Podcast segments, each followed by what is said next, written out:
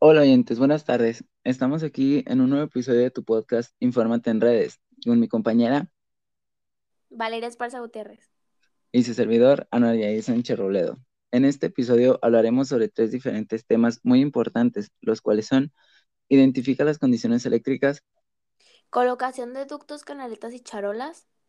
y software para realizar pruebas de funcionamiento en la red. Como primer tema tenemos identificar las condiciones eléctricas. A mi parecer, lo más importante sobre esto son los requerimientos. Algunos de los requerimientos son la prevención de humedad. Esto funciona para que ninguna de tu, las conexiones eléctricas vaya a hacer algún corto o así. El eh, otro de los requerimientos es centro de carga con división de pastillas para cada tarea, respetar las normas, eh, se debe contar con una buena iluminación también y distancias de seguridad, este, y las especificaciones de construcción para poder ubicar cada caja eléctrica. Este tema, o sea, este requerimiento es importante ya que así tú puedes saber en qué lugar se encuentra cada caja y cada cosa que tú vas haciendo. Otro requerimiento, Valeria, es contar con corriente regulada. La, para la corriente regulada necesitas tener un suministro eléctrico. Si no, porque si no se tiene un buen cálculo sobre la carga, puede ocasionar problemas al, utilizar cualquier equipo. También lo importante de tener corriente regulada es que evita las variaciones de corriente, porque los equipos de cómputo forma- forman parte de los equipos más sensibles a variaciones de energía. También debes de contar con equipos de protección. ¿Tú conoces algunos equipos de protección, Valeria? La verdad es que no, no había escuchado sobre eso. Pues te platico de algunos. Un equipo de protección puede ser la planta eléctrica, que sirve para evitar largos periodos de cortes de energía de una planta eléctrica a base de algún, y funciona a base de algún combustible. Otro equipo es el regulador de voltaje, ya que los problemas causados por voltaje son un peligro. Pueden ser evitados con un regulador de voltaje. Y por último es el UPS, que protege el equipo electrónico por fluctuaciones de poder, altibajos o picos que pueden ocasionar daños al equipo. Entonces creo que eso también es bastante importante. Muchas gracias por mencionarlo. De nada, Valeria. A continuación, nos vamos a ir a una pausa antes de continuar con el siguiente tema. To Malibu, strawberry ice cream. One spoon for two and trading jacket. Regresamos de la pausa, oyentes, para seguirles platicando sobre el siguiente tema, que es la colocación de ductos, canaletas y charolas. ¿Tú sabes qué es cada uno de ellos, Valeria? De hecho, sí, este, los ductos canaletas charolas son un tipo de canalización. Eh, los ductos son metálicos o plásticos que conectados de forma correcta proporcionan al cable una mayor protección en contra de interferencias electromagnéticas. Las canaletas, por su lado, son un sistema de tubería que se utiliza para la protección de enrutamiento de cableado eléctrico. La charola o bandeja es un sistema para colocar cables aislados y otros cables en estructuras como por ejemplo en oficinas, edificios, industrias, etc. Algunos de los tipos de ductos son tubería eléctrica metálica y tubería metálica flexible. Las canaletas son tipo escalera o tipo plásticas. Este, las charolas, por su lado, son charolas portables tipo escalera o charola escalera. Este, y tú, este, bueno, lo único que yo a veces no puedo entender es cómo se hace la instalación de eso. ¿Tú podrías explicarnos? Sí, yo te explico los pasos para instalar cada una de ellas.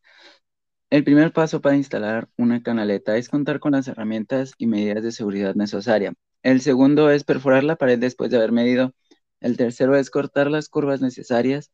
El cuarto es perforar la canaleta para que se pueda instalar contra la pared. Y el cinco sería sujetarla contra la pared y acomodar el cableado.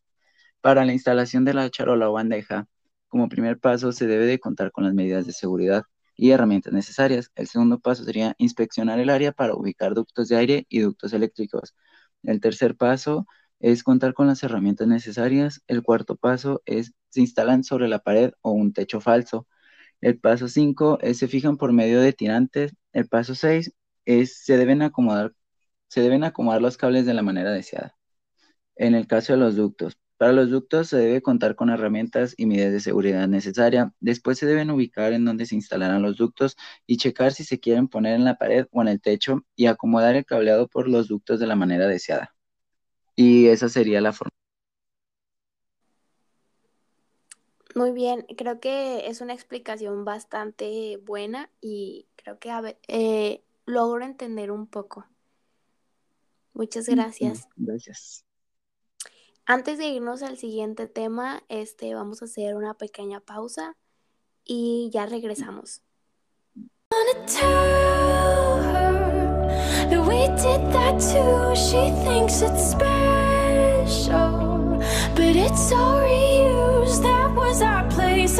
Regresamos con el siguiente tema.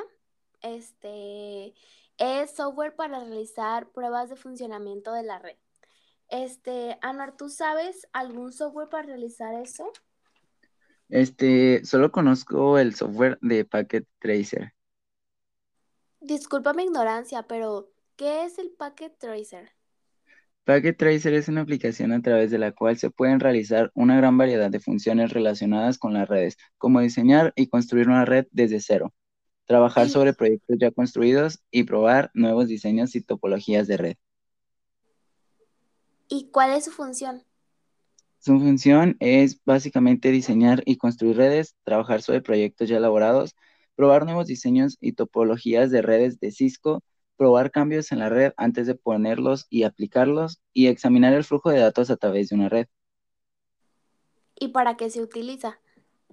Se utiliza para la simulación de redes que permite a los estudiantes experimentar con el comportamiento de la red y resolver preguntas de tipo ¿qué pasaría si? Oh, muy interesante ese tema, ¿eh?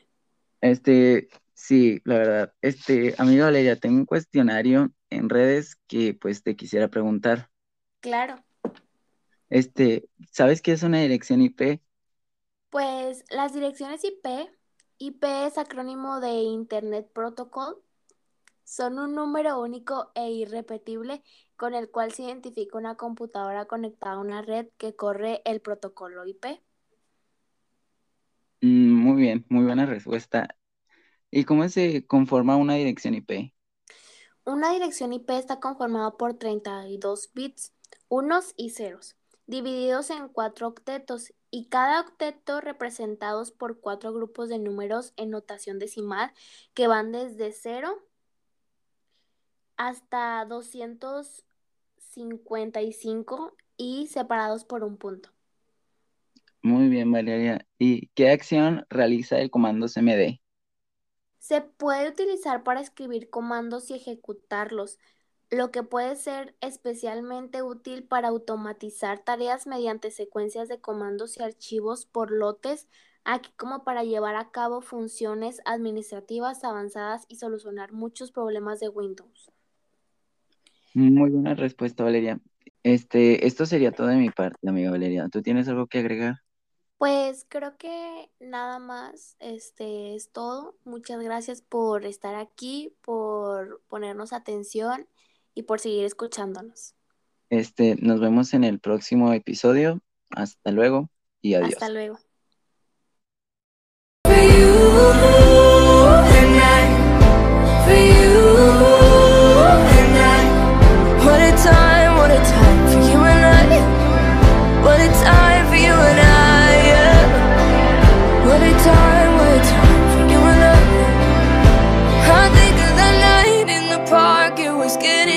and we stayed up for hours. What a lie, what a lie, what a lie. You cling to my body like you wanted it forever. What a lie.